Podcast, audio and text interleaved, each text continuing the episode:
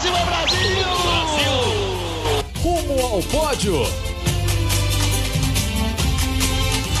Saudações paralímpicas! Este é o Rumo ao Pódio, podcast de esportes olímpicos e paralímpicos aqui da Globo. Eu sou o Marcel Merguiz, estou em São Paulo, em casa.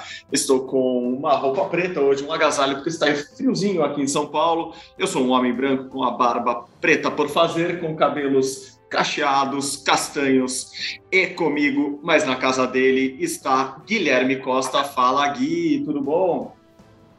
Fala Marcel, bom dia, boa tarde, boa noite para todo mundo ligado no Rumo ao Pódio. É, eu sou Guilherme Costa, estou com uma camisa, hoje estou com uma camisa azul, que eu acabei de aparecer na, na TV, no Sport TV, então sigo com a camisa azul.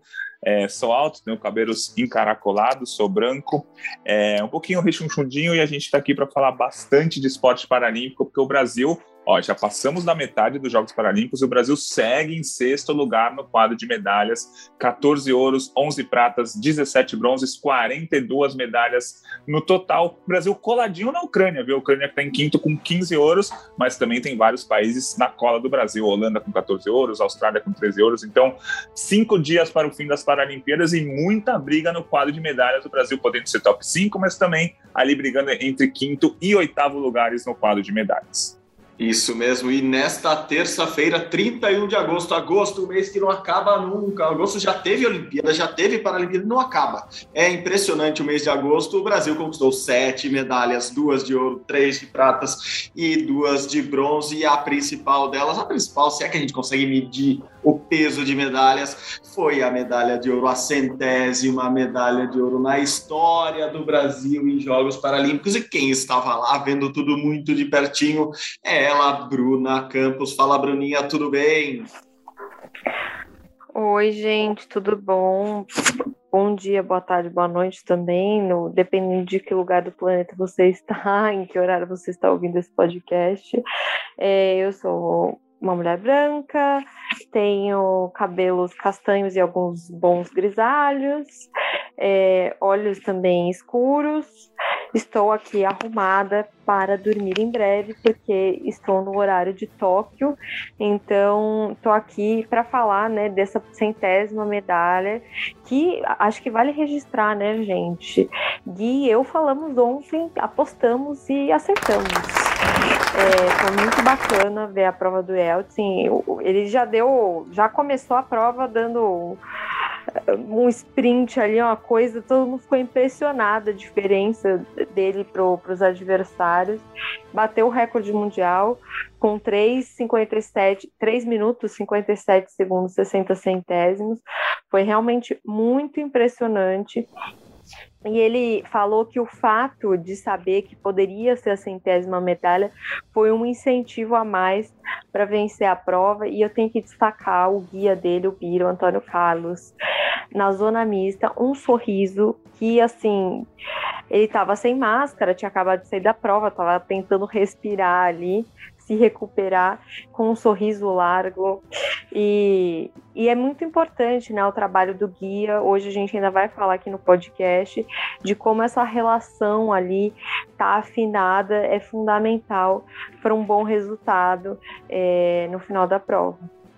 Não, foi impressionante mesmo a prova do, do Yeltsin. Eu, eu, eu, por uma coincidência do destino, assim, mais do que por eu ser atleta, eu estou num grupo de corredores aqui de, de São Paulo, assim, que tem muita gente que e a galera ficou pirada na prova dele, assim, a galera em geral pirando na prova de Elton, porque foi uma prova de 1500, ele fez muito forte e depois o Bira até comentou, né, o guia dele depois da prova, que teve que pedir para ele dar uma segurada ali na última volta para não, não bater por tanto tempo o recorde mundial. Isso é uma estratégia muito usada no, alto rendimento para você continuar batendo o recorde mundial e continuar ganhando prêmios e notoriedade e visibilidade. Então, foi muito legal mesmo a prova do Yeltsin. É, Gui estava acompanhando também, óbvio, foi, foi ontem à noite aqui para a gente no Brasil, horário nobre no, no Brasil, quando ele conquistou a, a centésima medalha de ouro, né, Gui? Isso, e ele abriu muito no começo, e aí a gente fica até com medo do tipo, puxa, mas se ele abriu muito no começo, ele vai cansar no fim, não é possível. Você fica até torcendo para ele não abrir tanto, porque para ele não cansar muito, mas foi muito legal. O tempo 3 minutos e 57 segundos. A classe dele é a T11, é a Bruna me corrige se eu estiver errado, que é para pessoas cegas. Minutos depois, a gente teve uma competição da mesma distância, 1.500 metros, na classe T13, que é para pessoas que têm baixa visão, mas que conseguem enxergar vulto, enxergar alguma coisinha. E o vencedor dessa prova do T13 fez 3 minutos e 54, ou seja, é, e o recorde do brasileiro, do Edson, foi 3,57. Ou seja, ele quase foi melhor do que uma categoria com um grau de deficiência bem menor do que a dele. Então, é, foi muito, muito, muito forte a prova dele. Foi muito legal esse recorde mundial. Não, muito legal mesmo. Vamos, vamos ouvi-lo, vamos ouvir o glorioso Yeltsin. O finalzinho, a narração ali do, do nosso querido Sérgio Arenilhas da, da final da prova dele, da prova dele, e ele falando depois com a gente. Diga lá, Serginho e Yeltsin.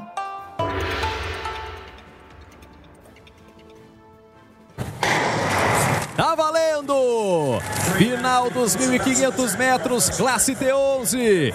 O Brasil já vai para frente, com passadas largas, pisando forte o Biro e o Jaques. É isso, correr na frente, com vento na cara. Prova de segurança. Uma passada controlada, bem ritmada, pernas sincronizadas do Biro do Yeltsin. Do Mato Grosso do Sul pro mundo. Bora, Yeltsin! Torcida é a última volta em toque, ela vem! Pode confiar que ela vem! De pé, Brasil! Vamos gritar! Vamos vibrar! A centésima medalha dourada paralímpica é nossa! Pra sempre será de Elton! Na reta oposta da Brasil! Vamos, Brasil! 37 anos depois de Márcia Yeltsin, nosso campeão nos 5 mil, vem para ser bicampeão paralímpico em Tóquio. Já nos últimos metros, na última curva, aumenta essa passada, aumenta essa passada, Yeltsin. Horas com as pernas, horas com os braços, mas sempre cada uma dessas medalhas com muito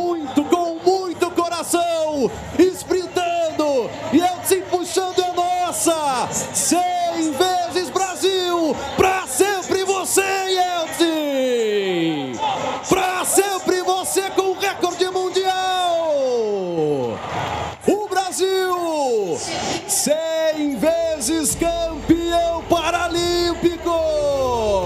Yeltsin, Bira, tudo bem? Tudo ótimo, né? Fantástico, Ma- graças Mais a um ouro, centésimo ouro do Brasil em Jogos Paralímpicos. Hoje Quando de manhã, Comentei isso, né? hoje de manhã o Bira me falou isso, foi me deu motivação. O Bira falou, ó, a gente tem chance de fazer história mais uma vez. Centésimo ouro do- da história do Brasil na Paralimpíada. Eu falei é por duas coisas. Primeiro é para subir o Brasil no quadro de medalhas e segundo é para construir essa história que nós estamos construindo. Graças a Deus deu tudo certo. Queria agradecer primeiramente a Deus sempre, dar saúde para nós, proporcionar nossa vida, nossos patrocinadores que nos mantêm acordados todo dia, nos mantêm aquela vontade de treinar. Agradecer a minha esposa por tolerar todo dia, por aguentar nós, por ajudar, por ser a parceira que ela é, mais do que um presente de Deus para mim. E agradecer toda a minha família também por estar sempre apoiando, por, agrade- por, por ajudar.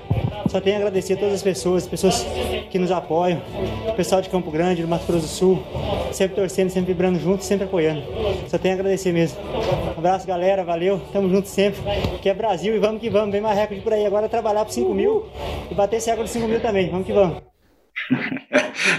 já, o cara já está pensando em mais um recorde, mais um ouro, é muito legal. Ele que conquistou o primeiro ouro do Brasil nas Paralimpíadas de Tóquio, já são 14 ouros do Brasil em Tóquio. E quando o Serginho fala da, de Márcia Yeltsin, é a Márcia Malzar, né, dos 200 metros, lá em 1984, primeira medalha de ouro do Brasil em Paralimpíadas. Naquela Olimpíada, a Bruna até acabou de mandar essa informação para a gente, que uma, duas, três, quatro, cinco, seis, sete medalhas de ouro naquela Olimpíada de 1984, a maioria no atletismo. O atletismo continua É, dominante, né, Bruna.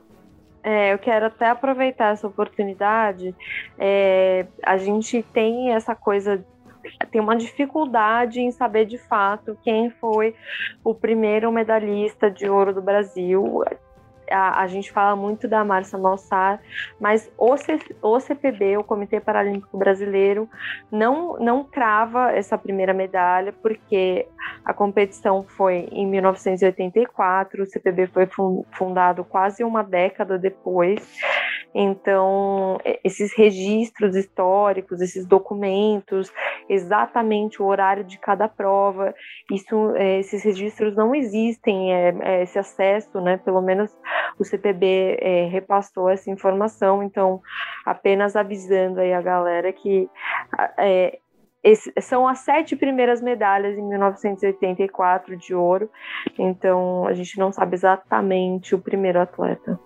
Não, vou, até, vou, vou citar os sete nomes, não são sete nomes, as sete medalhas. Então, para ficar muito claro aqui, a Mintas Piedade, lançamento de dardo, de novo ela no arremesso de peso, Luiz Cláudio Pereira no lançamento de dardo, de novo Luiz Cláudio no arremesso de peso, a Márcia, como a gente disse, no 200 metros, Miracema Ferraz no arremesso de peso, Maria Jussar Matos no, no 4 por 50 individual medley classe 6 na natação. São essas as, as, sete medalhas de ouro do Brasil registradas pelo CPB desde aquela época. Então, as sete primeiras, agora a gente já tem as 14 últimas em Tóquio.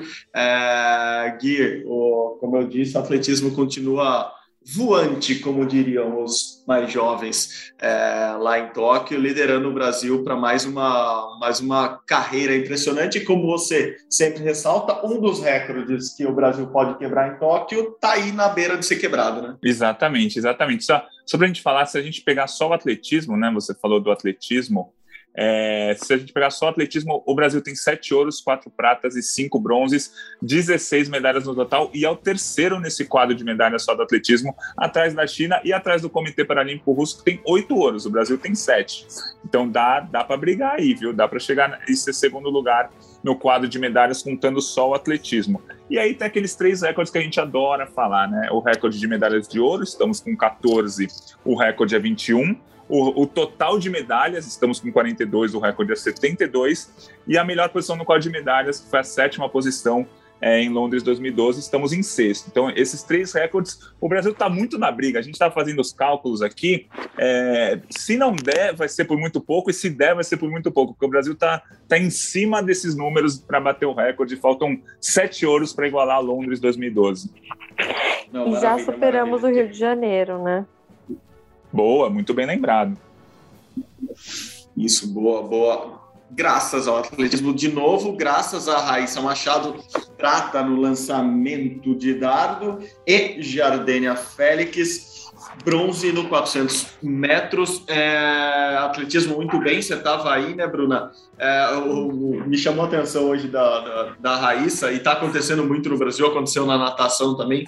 A quantidade de vezes que o Brasil fica com a prata ou perde ali por muito pouco e, e o vencedor quebra o recorde mundial. É claro que isso tem o um lado positivo, de que você perde para o cara ou para atleta que bate o recorde mundial, mas também fica aquele sentimento de caramba, mas é muito azar, né? Toda hora eu pego ou um recordista mundial ou alguém é, me lembra um meme que rolava na Olimpíada que, pô, toda prova que vai ter o Brasil tem ou é o dono da casa, ou é o recordista mundial, ou é o pentacampeão olímpico que está pela frente. Então fica difícil. A Raíssa hoje perdeu a, o, o ouro no lançamento justamente para recordista mundial. Isso, a atleta do Irã, né, ela conseguiu o recorde, ficou ali 11 centímetros à frente da, da Raíssa, e, mas a Raíssa ficou super feliz, porque no Rio, é, quando ela estreou em Paralimpíadas, ela ficou na sexta posição, então em um ciclo aí, tudo bem, foi um ciclo um pouquinho mais longo, mas também com várias restrições, é, ela conseguiu avançar da sexta para para a segunda posição. Então, é um resultado muito expressivo. Sim, sim, sim. O resultado, eu acho que, que, que foi o mais que a gente mais lamentou no, no, atletismo hoje foi nos 100 metros, né? Com a, com a Thalita e com a Jerusa. Explica para a gente o que aconteceu, para quem não viu, dá, conta um pouco aí, dá uma explicada na história e o que, um pódio certo do Brasil que de repente saiu sem medalha da prova, Bruna. É, a, a gente começou essa prova, né, com uma grande expectativa de que a Jerusa pegasse o lugar mais alto do pódio. Ela é a recordista mundial da prova e é, bateu o recorde, né, lá em Dubai em 2019 no mundial, no último mundial. E então a gente tinha ali, é, quando a gente fala de classe visual, é, são, são quatro atletas na pista, porque você tem os guias ali, né? Então a chance, a, a chance de ter Brasil no pódio era muito grande, pelo menos uma medalha a gente ia ter, não sabemos a cor.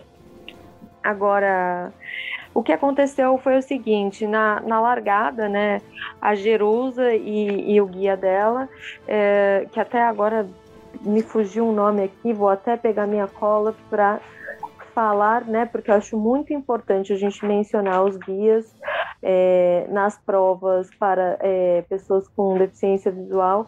Ai meu Deus, cadê, cadê, cadê? Gente, eu lembro que o sobrenome dele é Aparecido. Gente, vocês estão aí com essa cola? Vamos Por lá, favor. a gente sempre ajuda na colar, é igual no colégio, a gente sempre ajuda os amiguinhos. É, Jerusa. Gabriel Garcia. Gabriel Garcia, eu tô com um cara crachá aqui. é, ele tava de cabelo azul, eu tava procurando cabelo azul, cadê o cabelo azul? Não achei o cabelo azul. Foi então, a chuva. Lá. Hoje, aliás, só um detalhe: hoje choveu bastante lá no, no, no Estádio Olímpico. Não sei se em Tóquio inteira choveu, mas uh, pelo que a gente viu aqui na, na manhã brasileira à noite de vocês, a chuva estava bem complicada e eu achava de cara que isso tinha atrapalhado os brasileiros nessa prova, mas nada a ver, né? Nada a ver. É, eu acho a chuva teve um primeiro momento de alívio, porque foi uma, começou mais levinha, uma garoinha, e estava muito quente, abafado. Então, no primeiro momento, os atletas acharam até bom, mas depois realmente apertou. Só que no caso dessa prova dos 100 metros, das, das cegas totais, né, da Talita e da Jerusa, a gente, o que aconteceu foi que uh, a a corda guia, né, que, que precisa unir os dois atletas, o atleta guia e a atleta cega, é, no caso da Jerusa, ela se rompeu. A gente viu até a, a corda ali, a gente viu na zona mista, realmente ela arrebentou.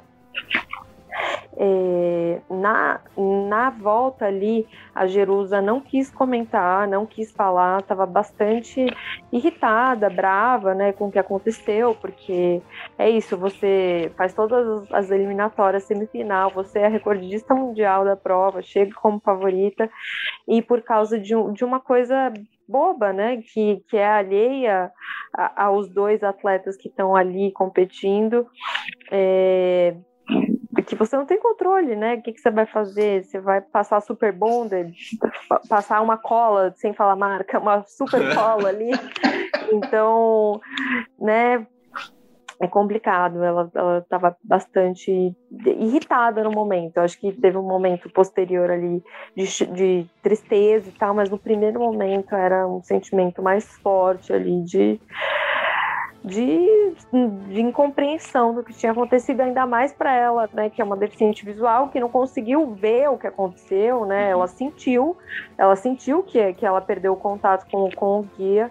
E aí, no caso da Talita Simplice do Felipe Veloso, é, foi um pouco diferente. E foi o, o que aconteceu aqui no, no último um metro ali dos 100 metros, é, o guia acabou soltando a corda antes de cruzar a linha de ah. chegada. Foi. Eh, conversei com o Felipe depois da prova. Inclusive, foi a gente que falou para Thalita e para o Felipe que eles tinham sido desclassificados. A gente avisou ali.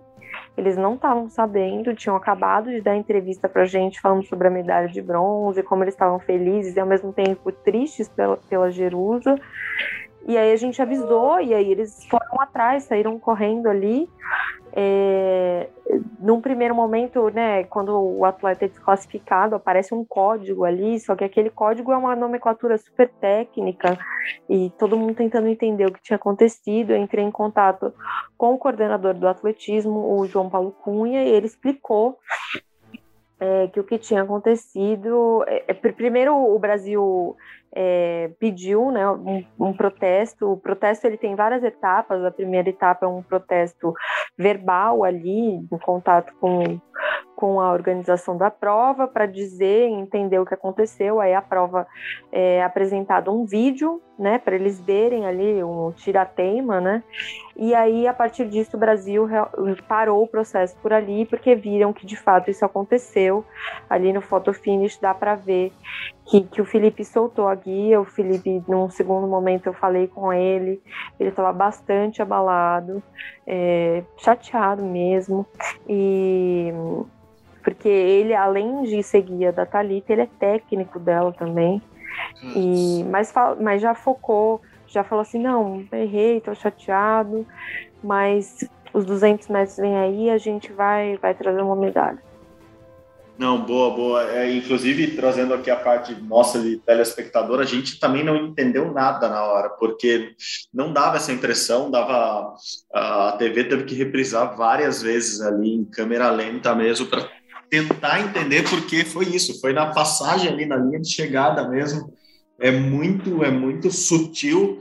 É, a primeira informação assim da descrição da prova né, é, é, que que havia se rompido mesmo dava essa impressão que havia se rompido.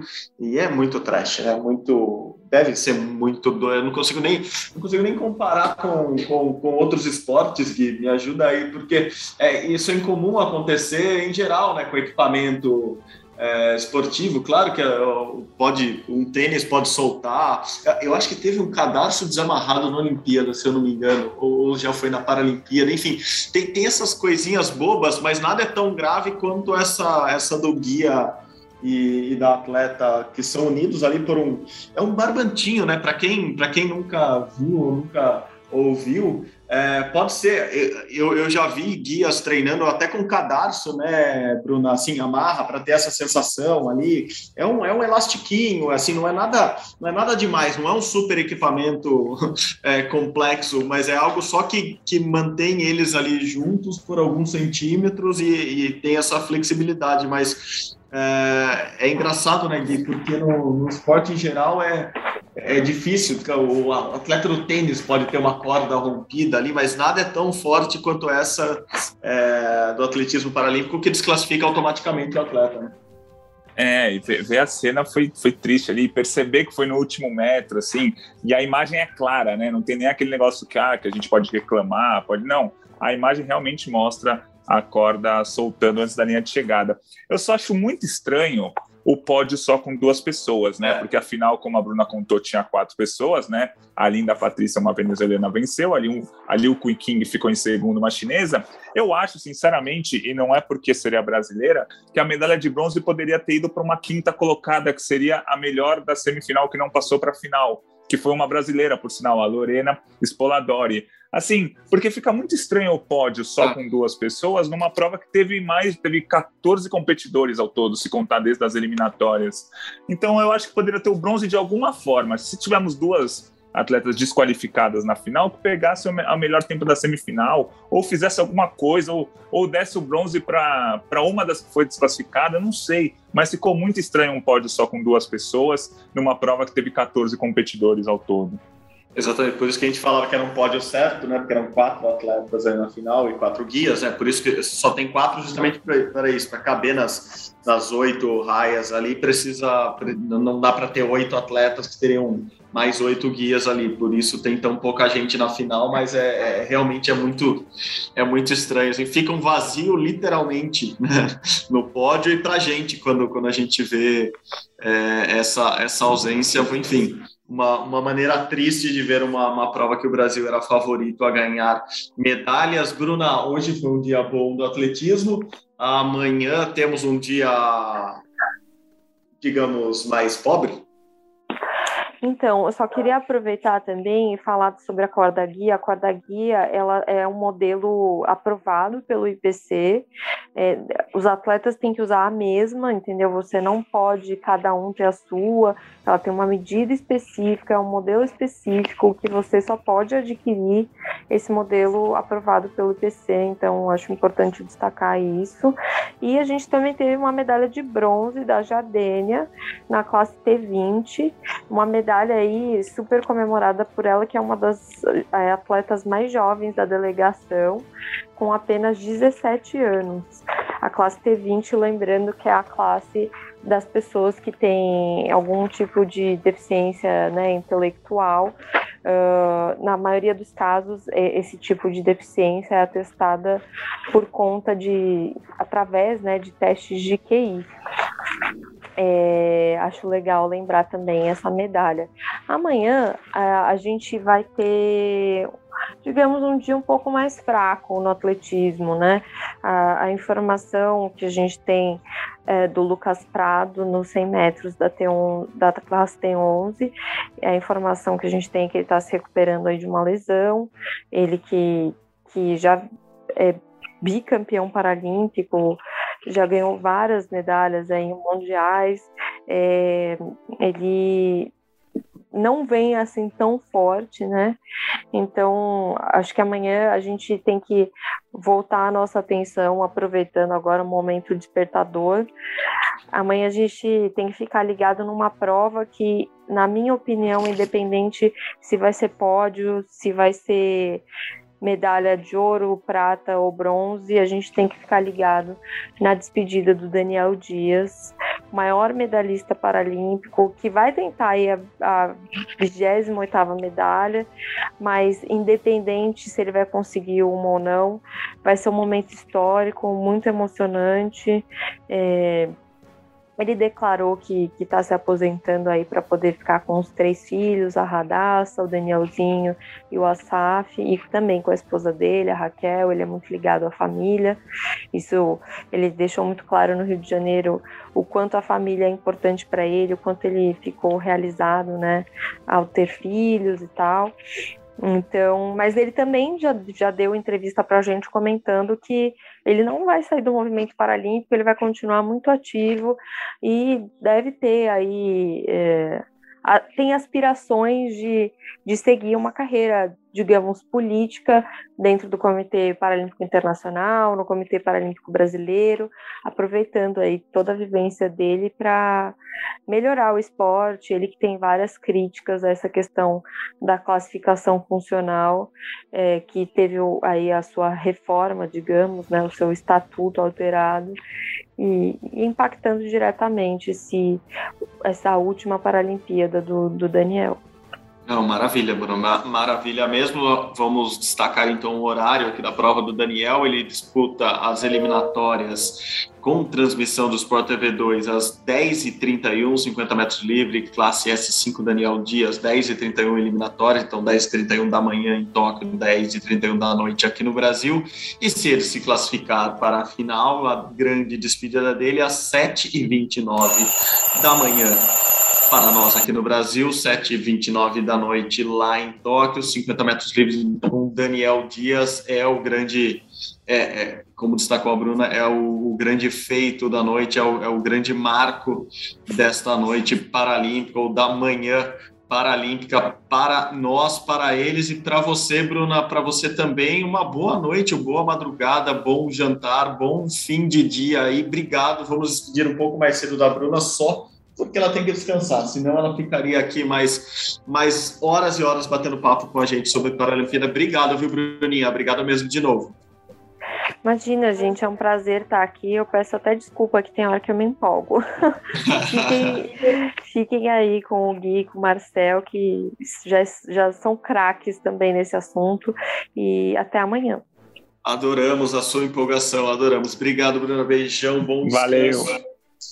É, Gui, continuamos então. A Bruna já deu o que a gente sempre precisa, que são os ganchinhos para emendar um assunto no outro. Vamos falar um pouquinho de natação, que também teve ouro na natação é, nesse dia do centésimo ouro do Brasil. Também teve o centésimo primeiro com Carol Santiago. Carol Santiago, que já é o segundo ouro dela lá em Tóquio. Dessa vez foi uns 100 metros livres, é, também para na classe para deficientes visuais.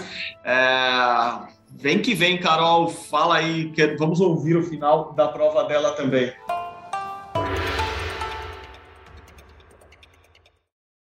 Olho nelas! Olho nelas, elas vão para a água valendo 100 metros, nado livre, classe funcional S12. Quem sabe pintando dobradinha do Brasil, mas que saída, hein, da Hannah Russell aqui embaixo na raia 6. Saiu logo na primeira colocação, mas a Carol já vai se apoderando aqui dessa grande final. A Carol vai dando uma grande cartada nos 50 metros iniciais de prova. Vem para virar em primeiro lugar. Ali o Tomacelo bate, dá o toque. Ela vindo em primeiro, Picalova em segundo, Russell em terceiro. Carol por enquanto liderando a prova. Vamos nessa com a Carol. Tá brigando aqui pela medalha de ouro. Picalova vai crescendo aqui nessa reta final. Por enquanto a Maria Carolina Gomes Santiago vem aqui perseguindo a sua segunda medalha de ouro. Ela tem que sentir ali a sua oponente ao lado. Por enquanto vai dando a Carol. Que linda prova está fazendo. Aí vem a Carol. Que espetáculo. Carol, Carol, Carol do Brasil, Carolina Santiago. De ouro para ela. Que prova espetacular! O Brasil te sente, Carol! O Brasil te conhece! 59.01! A estreante veterana dá mais um show na piscina de Tóquio! Medalha de ouro para Maria Carolina Gomes Santiago! Muito, muito, muito legal mesmo. Mais um ouro para ela, assim como Yeltsin, duas medalhas de ouro para ela. Com certeza, o, o destaque feminino do Brasil nos, nos Jogos de Tóquio. Gui, muito legal ver tanto a natação brasileira quanto a natação feminina brasileira como destaque. A gente vem falando disso nos últimos programas também. É, as mulheres do Brasil crescendo muito e com isso o Brasil cresce ainda mais na, nas Paralimpíadas, sobe ainda mais no quadro de medalhas. Isso, exatamente. Ela se tornou a primeira brasileira da natação mulher a ganhar dois ouros na mesma Olimpíada. Ela já tinha ganho os 50 metros livre. Ela ainda tem um bronze no, nos 100 metros costas, né, que foi alguns dias atrás. E hoje ela ainda foi prata no revezamento 4 por 100 misto, que foi muito legal também. Mas falando um pouquinho dos 100 metros livre dela, ela já era campeã mundial, ela era a favorita, mas tinha uma russa que tinha feito um tempo melhor que ela nas eliminatórias. Né? A gente ficou um pouco assustado na hora da final, mas aí a Carol liderou do início ao fim e conquistou a, a medalha de, de ouro nos 100 metros. Quer falar do revezamento já ou fala daqui a pouco? Vamos falar do revezamento já. Eu ia falar que eu não vou falar o nome da russa, porque eu não tenho maturidade para isso. Quem quiser, também ouça, não. De novo. ouça de novo. É Dária, o nome dela é Dária. Receberam, eu vou errar, com certeza. A Carol já me fez errar ontem, porque nas minhas anotações eu tinha anotado o, o horário do, da eliminatória dela e fiquei com isso na cabeça e falei que ela ia ganhar a centésima medalha de ouro. Por isso, já fez eu cometer um erro, Carol. Não, não me faça cometer dois e esse seria mais grave, falando o nome da sua rival russa.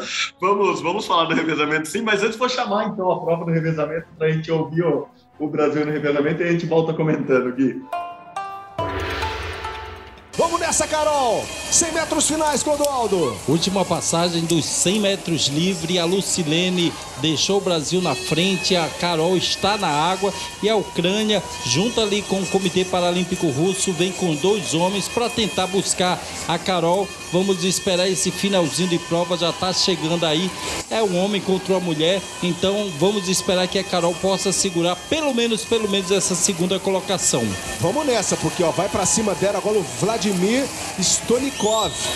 De toca branca, logo acima, vai tentando a ultrapassagem. Na raia 4, o ucraniano, o Garachenko. A Carol vai segurando por enquanto aqui a medalha de ouro. Vai sendo ultrapassada, tá pintando medalha de prata. Vem para ser ultrapassada a Carol. Tá pintando medalha de bronze então. Ou a Carol vai segurar a medalha de prata. Vamos nessa, Carol. É você contra o homem. É a Carol do Brasil para segurar a medalha de prata. Carol segura com unhas e dentes a medalha de prata para o Brasil no 4 por 100. Foi muito, muito legal aí a narração do Prota com, com o Clodoaldo. Eles mesmos estavam em dúvida porque a, Ucrânia e a Rússia estavam vindo ali com dois homens, né? Como é um revezamento misto, você faz a estratégia ali que você deseja montar. Então o Brasil foi com o Wendel Bellarmino, com o Douglas Matera, daí a Lucilene Souza entregou em primeiro para Carol, porque os dois homens também tinham nadado muito bem, e daí ficou essa apreensão, né? Será que ela vai segurar dois caras que estão. Ela estava bem na frente, mas pô, 100 metros é, é distância ali é longe para segurar. E ela segurou muito bem, foi muito bem a Carol mesmo. Foi bem legal essa narração do Prota e acho que dá para sentir ali como foi apertada a, a, a prata do Brasil. Mais uma medalha para Carol. Então, arredondando, três medalhas na natação hoje. É, o ouro dela, mais três medalhas, mais duas pratas e um bronze, e uma dessas pratas, esse revezamento. Diga lá, Gui. Então, porque além de ser homem e mulher, né, um revezamento misto, o Brasil utilizou uma estratégia de colocar, como você falou, dois homens antes e fechar com duas mulheres, enquanto a Rússia, né, o Comitê Paralímpico Russo e a Ucrânia fechou com homem, a gente tinha diferença de classes. Então, por exemplo, o russo, o atleta do Comitê Paralímpico Russo que fechou, que é o Vladimir Stonikov, ele é da classe S13, ou seja, é, pra, é uma classe com menos deficiência de visão do que, a da, do que a da Carol, que é S12. Ou seja, a Carol não só nadou esse final contra homens, nadou contra homens com menos deficiência que ela e conseguiu segurar pelo menos o ucraniano, que também era da classe S13, Carol da classe S12, portanto com mais deficiência. Então isso deixa o resultado ainda mais brilhante, porque ela segurou atletas homens de um atleta homem com uma classe de, é, de, de, deficiência com, com, maior, com menor deficiência visual do que a dela. Então foi muito legal. Só passar os tempos, os 100 metros só da Carol foi, cinco, foi de 58 segundos e 65 centésimos. Um tempo parecido com o que ela fez horas antes para conquistar a medalha de ouro na prova individual dos 100 metros. O, o russo que ganhou é, fez 54,45, claro, ele, além de ser homem, tem menos deficiência do que ela, e o ucraniano que ficou em terceiro fez 52,45, então foi muito, muito importante ela ter segurado essa medalha de prata no finzinho, o Brasil, portanto, com o Wendel Bellarmino, Douglas Matera, Lucilene Souza e a Carol Santiago para conquistar essa medalha de prata no revezamento, que é o que você sempre fala, né, Marcel? Esses revezamentos mistos são muito legais por causa da estratégia, coloca homem antes, mulher depois, aí é, é melhor sair antes na frente ou melhor buscar no fim, então é muito legal, cada um faz a sua estratégia. Eu acho que a estratégia do Brasil foi a melhor possível e, o, e a medalha de prata era o melhor resultado possível para fazer mesmo.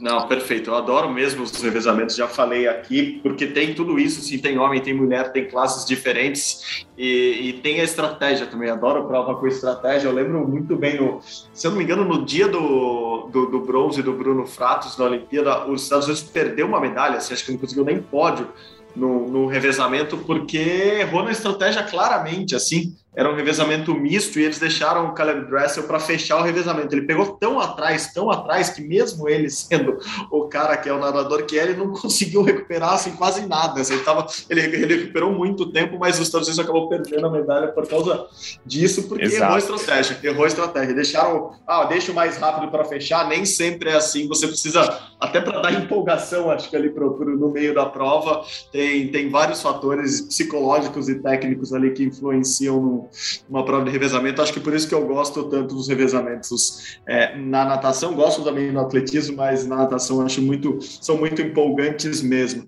Só para não esquecer as outras medalhas aqui, Gui. Então teve esse, esse essa prata no revezamento dos 100 metros mistos para deficientes visuais. Teve mais uma prata com Gabriel Bandeira, o bebê videogame, dessa vez o 200 medley, mais uma medalha para ele. É, é, o cara que está substituindo esses. A gente acabou de falar de Daniel Dias, esses multimedalistas do Brasil. Daniel, Daniel não, o Daniel vai se aposentar. O Gabriel Bandeira aparentemente é quem assume esse posto e mais um bronze para Mariana também foi muito bem. Eu vi a prova anterior dela, é, até parece, ela, ela ficou na raia 1. Natação é fogo também, né? Você vê alguém na raia 1, na raia 8, você já acha que não vai rolar, né? Você já, pô, não vai dar, pô, tá lá na raia 1, não foi bem, mas a Mariana Gesteira, nos 100 metros livres na, na classe S9, conseguiu o bronze. Enfim, o Brasil que tinha passado em branco na natação volta a subir várias vezes no pódio lá em Tóquio, é, para não deixar Clodoaldo e, e, e Verônica Hipólito brigando somente na, no, no Sport TV, na, nos comentários, natação e atletismo continuam bem ali na briga, né, Gui? O, o, os dois carros-chefes continuam liderando muito bem o Brasil lá em Tóquio. Sim, os carros-chefes estão com o pneu em dia, motor em dia, tudo certo. E, e, foi legal essa medalha da Mariana, porque foi na classe S9, que é uma classe em que o Brasil não tinha conquistado medalhas ainda. Né? O Brasil é uma potência na, na natação, né? Só que geralmente, né, o Brasil conquista muitas medalhas nas classes para deficientes visuais e muitas medalhas na classe ou S10, ou S5, S6, é, conquistou umas medalhas no início dessa Paralimpíada na S2 com outro Gabriel, Gabriel Araújo, mas na S9 não, não tinha conquistado nenhuma medalha ainda aqui em Tóquio, então é legal a Mariana Ribeiro ter conquistado essa medalha. Lembrando sempre, é, a gente já explicou aqui, mas é sempre legal explicar de novo. É, a natação é dividida em 14 classes diferentes, né? A, da S1 a S10 são para deficiências físico-motoras, a S1 são os atletas com mais deficiência, a S10 são os atletas com menos deficiência. Do S11 ao S13 são os atletas com deficiência visual, mesma, mesma coisa, S1 é quem é cego, né? E a S12 e S13 são atletas com baixa visão. E por fim, a S14 que é para atletas com deficiência intelectual, que é o caso do Gabriel Bandeira, que está conquistando, já conquistou quatro medalhas. A Carol, a, a Carol Santiago conquistou quatro medalhas também já, ela é deficiente visual. E só para a gente dar o desempenho dos esportes brasileiros, né? Só repetindo, como você falou, essa briga entre atletismo e natação. Neste momento, o atletismo tem sete ouros, quatro pratas e cinco bronzes, 16 medalhas no total. O atletismo tem mais medalhas de ouro, né? São sete ouros, quatro pratas, cinco bronzes, 16 no total. A natação tem mais, tem mais tem é, mais medalhas, são 17 no total, mas são só cinco ouros, cinco ouros, quatro pratas e oito bronzes. Então, sabe o que eu acho que vai acabar acontecendo nessa briga da, da Verônica com o Clodoaldo? Os dois vão sair ganhando, porque provavelmente o atletismo vai ter mais medalha e talvez a natação é, tenha mais medalha de ouro e talvez a natação tenha mais medalha no total. Aí fica todo mundo feliz, cada um usa o seu critério, tipo o que os Estados Unidos fazem na Olimpíada, cada um usa o seu critério. O que vale é o total para a natação, natação está na frente. O que vale é o ouro para o atletismo, o atletismo está na frente. Pelo menos esse é o resultado provisório dessa briga muito legal que impulsiona o Brasil no quadro de medalhas. Maravilhoso. VV e Clodô, se estiverem ouvindo, pronto, já adotem suas estratégias. É igual China e Estados Unidos na Olimpíada de 2008, igual China e Estados Unidos esse ano. Uma hora é mais legal ter mais medalha, uma hora é mais legal ter mais ouro.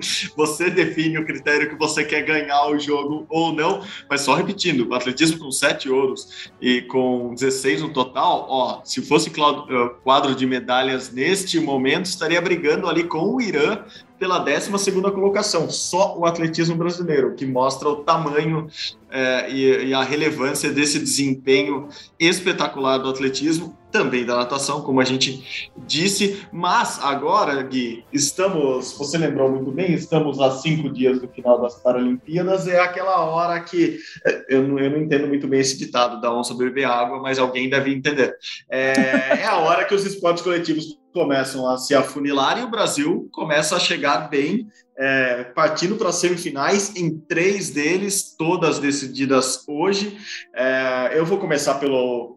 Ah, não sei, eu vou começar pelo goalball que eu gosto mais. O goalball venceu a Turquia por 9 a 4 e agora faz a semifinal, o goalball masculino semifinal com a Lituânia, que é aquele país lá que a gente falou desde o primeiro dia, o, que é bicampeão mundial, que é atual campeão olímpico, que o Brasil goleou na estreia. Mas isso me dá um medo, esses jogos que você goleia na estreia. Tipo, me lembra dos Estados Unidos na Olimpíada com a França no basquete. A França vai lá, ganha os Estados Unidos na estreia e perde a final. O Brasil vai pegar a Lituânia na semifinal do, do goalball. É, ganhou de 9 a 4 da Turquia com tranquilidade, agora pega a Lituânia de novo, a partida duríssima pela frente, é, mas é isso, né? Chegou na hora ali, semifinal, decide basicamente decide medalha, né, Gui? É, e era, era onde a gente esperava que esse gol bom masculino do Brasil chegasse, ali na briga pelo pódio. Isso, o goalball foi ao pódio na Olimpíada do Rio 2016. A seleção masculina do goalball, de goalball é atual campeã mundial.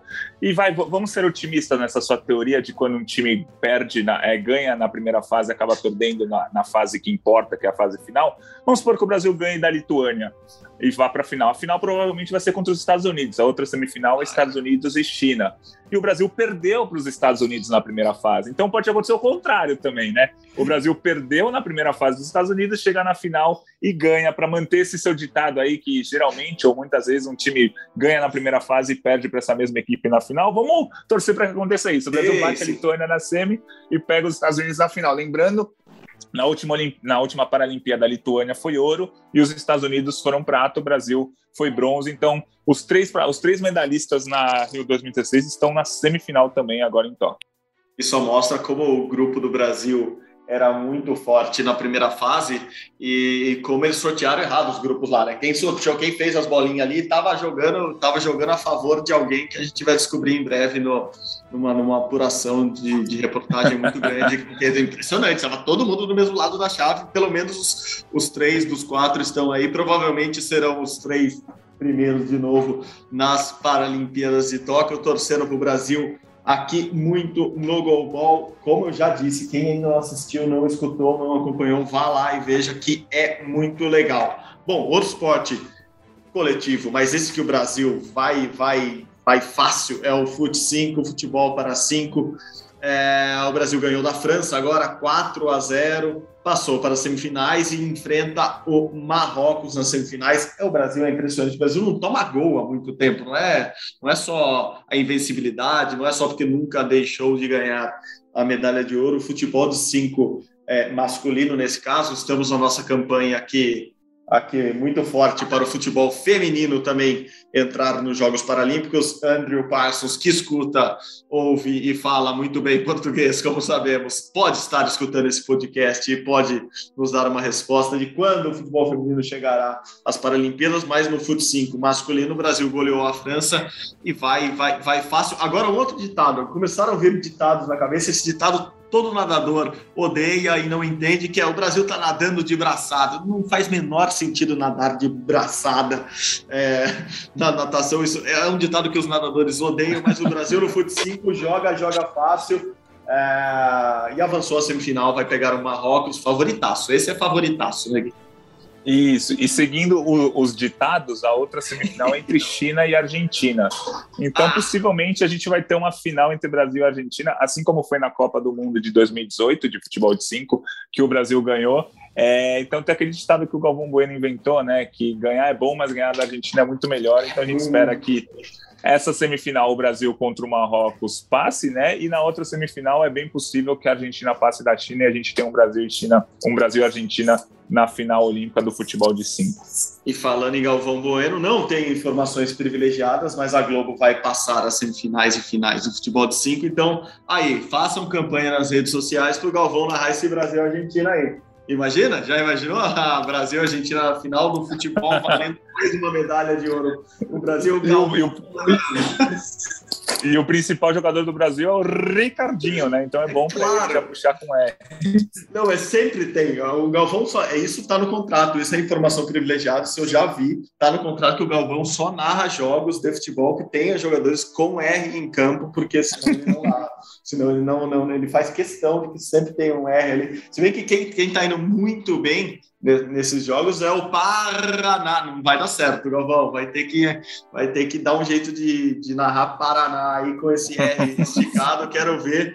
É, mas é isso, o Brasil indo muito bem de novo, como esperado no futebol de cinco, semifinal já com o Marrocos pela frente e pintando uma final aí contra a Argentina, o Brasil que já ganhou da China, que vai pegar a Argentina, a China basicamente tentou marcar o Brasil, bateu até não querer mais. A China, que é uma potência no futebol é, para cegos, então era uma partida muito disputada mesmo, mas tomara que venha o Brasil e Argentina na final. Quem não foi muito bem hoje foi o vôlei brasileiro.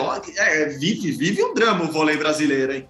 É, não foi bem, mas passou de fase, assim, passou de fase. No vôlei sentado masculino, o Brasil perdeu para a Alemanha por 3 sets a 1, foi para aquele foi não foi nem para o 7 average, foi para o ponto average a disputa ali, para ver quem classificava na segunda colocação, já que o Irã, do, do nosso gigantesco, é, classificou em primeiro do grupo. Brasil, China e Alemanha empataram em tudo ali, foi para os desempates por pontos e o Brasil passou para a semifinal no vôlei sentado, mas foi um drama, ele vive um drama o vôlei brasileiro. é, não, foi, foi, na calculadora mesmo. É, o, o, Brasil, Alemanha, o Brasil ganhou da China, que ganhou da Alemanha, que ganhou do Brasil por isso que ficou esse triplo, triplo empate na segunda posição do grupo. São quatro times no grupo, dois vão para a semifinal. E aí o Brasil, para vocês terem uma ideia, no saldo de pontos, né? Porque os, esses três times ganharam o mesmo número de sets e perderam o mesmo número de sets. Aí foi para o saldo de pontos. O Brasil teve é, 253 pontos marcados e 258 pontos sofridos. A Alemanha teve 247 pontos marcados e 258 sofridos. Ou seja, por seis pontos, o Brasil garantiu essa vaga na semi, mesmo perdendo para a Alemanha. Então, se por um acaso o Brasil fizesse três pontos a menos no jogo contra a Alemanha, vai, seis pontos a menos no jogo contra a Alemanha, é, a Alemanha passava de fase. Então a matemática foi é, incrível e o Brasil conseguiu se classificar, só que aí vai ter pedreira na, na, semifinal, vai pegar o Comitê Paralímpico Russo. A outra semifinal é Bósnia e Irã, que é o, o, grande clássico do vôlei sentado, é Bósnia e Irã. Só que a Bósnia perdeu na primeira fase para o Comitê Paralímpico Russo. Então a semifinal já vai ser Irã e Bósnia, já vai ser, não vou dizer uma final antecipada, mas ser clima de final enquanto a outra semi vai ser Comitê Russo e Brasil, com, sendo sincero aqui, o Comitê Russo sendo o favorito, mas claro, a gente torcendo para a gente revidar, vai, na Olimpíada a gente perdeu a semi para a Rússia no vôlei masculino, quem sabe no vôlei sentado masculino a gente não revida e ganha dele. Olha aí, olha aí a chance, olha aí a chance. Não somos vingativos, imagina, não, não, nem não. gostamos disso, não. Despertando o melhor em nós. E só, só, só a última coisa, é, continuando os ditados, né, que a gente adora, é um dos principais jogadores do Brasil é o Giba, né, no vôlei sentado. Então é Giba neles, é o Gilberto, o grande destaque do time. Então somos Giba neles contra a Rússia. Boa, boa, Gibaneles, Gibaneles. É, bom, falando, só aproveitando agora, já encaminhando para o finalzinho aqui do programa, senão a gente vai ficar falando de ditados ou títulos populares o resto do dia. A Bruna já dormiu mesmo, agora a gente tem o resto do dia aqui no Brasil para ficar falando essas besteiras. ah, o despertador, a gente já pode começar. Hoje tem Brasil no vôlei também, mas no vôlei feminino, vôlei sentado feminino, Brasil e Itália, um clássico do vôlei mundial, é, em todas as categorias, classes, gêneros possíveis. Então, Brasil e Itália, já às 10 da noite de hoje, é, as mulheres que estão bem encaminhadas ali para classificar também. É, quer começar o seu despertador por aí nesse finzinho de programa, Gui? Vou falar, talvez eu até mate o despertador que você ia falar, porque você Ai. gosta muito desse esporte, mas tem o goalball não. Brasil e China, às 5h45 da manhã, as quartas de final do Global Feminino. Esse caso, a China é favorita contra o Brasil, mas já é jogo eliminatório, ganhou, está na semifinal. O Brasil tem um time muito bom, mas a China é favorita. A China ficou em primeiro no grupo, o Brasil ficou em quarto no outro grupo, e o encontro é 5h45 da manhã, valendo uma vaga na semi do Global Feminino. Global masculino, o Brasil já está na semi, como a gente falou. Boa, boa. Não, hoje eu tinha escolhido outro, tinha escolhido outro. Tinha escolhido o esporte que mais me impactou, isso é verdade mesmo, é um depoimento aqui pessoal nos Jogos, Jogos Paralímpicos do, do, do Rio em 2016. Eu, eu, eu, nunca tinha assistido presencialmente, eu fui assistir um dia a bote. É, de verdade, foi o esporte paralímpico que mais me impactou de ver presencialmente, assim, porque é, é muito, é muito emocionante mesmo ver como eles conseguem ter uma precisão tão grande é, num, num, esporte dificílimo e, e, eu, e, eu, até brincava assim que eu sou numa cidade do interior de São Paulo, eu sou nascido lá e, e você vê muita bote no interior de São Paulo. Você vê bote também nas ruas de Paris, né? Que, que digamos é quase como o interior de São Paulo. É, mas eu fui assistir e é, é, impactante mesmo. E o Brasil vai disputar as medalhas de bronze já na, na bote amanhã às no... hoje, para a gente, nove e meia da noite, é, nove e meia da manhã, lá em Tóquio, o Brasil disputa a primeira medalha de bronze com o Maciel Santos. E depois, logo na sequência, às 10h40, o Brasil com o José Carlos Chagas de Oliveira. Não sei se é meu parente, porque a família Chagas é, meu nome é Marcel Chagas Merigues, a família Chagas é muito grande. Ele também disputa a medalha de bronze contra o André Ramos. Então fica o meu destaque para a bote, a quem puder ver é, é muito legal, é, é, é, muito é muito impactante, é emocionante ver assim. Eu lembro, lembro de ficar bem impactado com, com o esporte na Rio 2016, desde então tento acompanhar. Então é minha dica de hoje, bote seu despertador para assistir um pouco de bote e daí você vê o esporte novo também. A gente fica repetindo toda hora aqui natação, é, atletismo, natação. tem muito esporte legal na, nas Paralimpíadas, né, Gui? Isso, então bote o bote o despertador para a hora da bote, é isso. É para acabar no clima lá em cima, para acabar no, no, melhor clima possível. Pelo menos não me surgiu nenhum ditado com bote. Eu vou acionar meus colegas de Mairim, que São Roque, Sorocaba e região para, para me mandar ditos populares relacionados à bote, que eu falarei amanhã neste programa aqui. Valeu de novo, muito obrigado pela parceria, pelas, pelas risadas e pelas informações deste rumo ao pódio de hoje. Valeu, Gui. Valeu, Marcelo. Sempre um prazer fazer o podcast com você. O Brasil em sexto lugar no quadro de medalhas, sempre bom falar, com 14 ouros, 11 pratas, 17 bronzes e 42 medalhas no total, é, brigando ali com a Ucrânia, que tem 15 ouros para entrar nesse top 5. É difícil, mas a gente vai confiar que dá para chegar na Ucrânia e fechar essa Paralimpíada muito bem. Faltam cinco dias, hein? Faltam cinco ah, dias e o Brasil ainda tem muita chance de medalha. Tem muita medalha por vir ainda, muita medalha por vir, mas está acabando, está acabando. É, aquela chuvinha hoje no final do dia lá em Tóquio deu aquela, deu aquela sensação de fim de domingo, que no outro dia você tem colégio logo pela manhã, só está esperando começar a musiquinha no Fantástico. Foi, foi uma sensação, bateu, bateu a sensação de tá acabando a festa em Tóquio, mas calma, ainda tem muita medalha, ainda tem mais cinco dias de disputa. Vamos continuar falando muito aqui das Paralimpíadas de Tóquio. Valeu, Gui, obrigado de novo, bom trabalho ou bom descanso ou bom tudo junto para você. É isso, gente. Muito obrigado pela presença, pela participação, pela audiência de vocês de novo hoje neste Rumo ao Pódio, que tem produção minha, do Guilherme Costa, da Bruna Campos e do Maurício Mota. Maurício Mota que também edita este episódio sob a coordenação de Rafael Barros e a gerência de André Amaral. Você encontra o nosso podcast lá na página do GE, ge.globo barra Rumo ao Pódio ou no seu agregador de podcast favorito. Muito obrigado pela companhia novamente a todos. Até amanhã. Saudações paralímpicas. Tchau, tchau.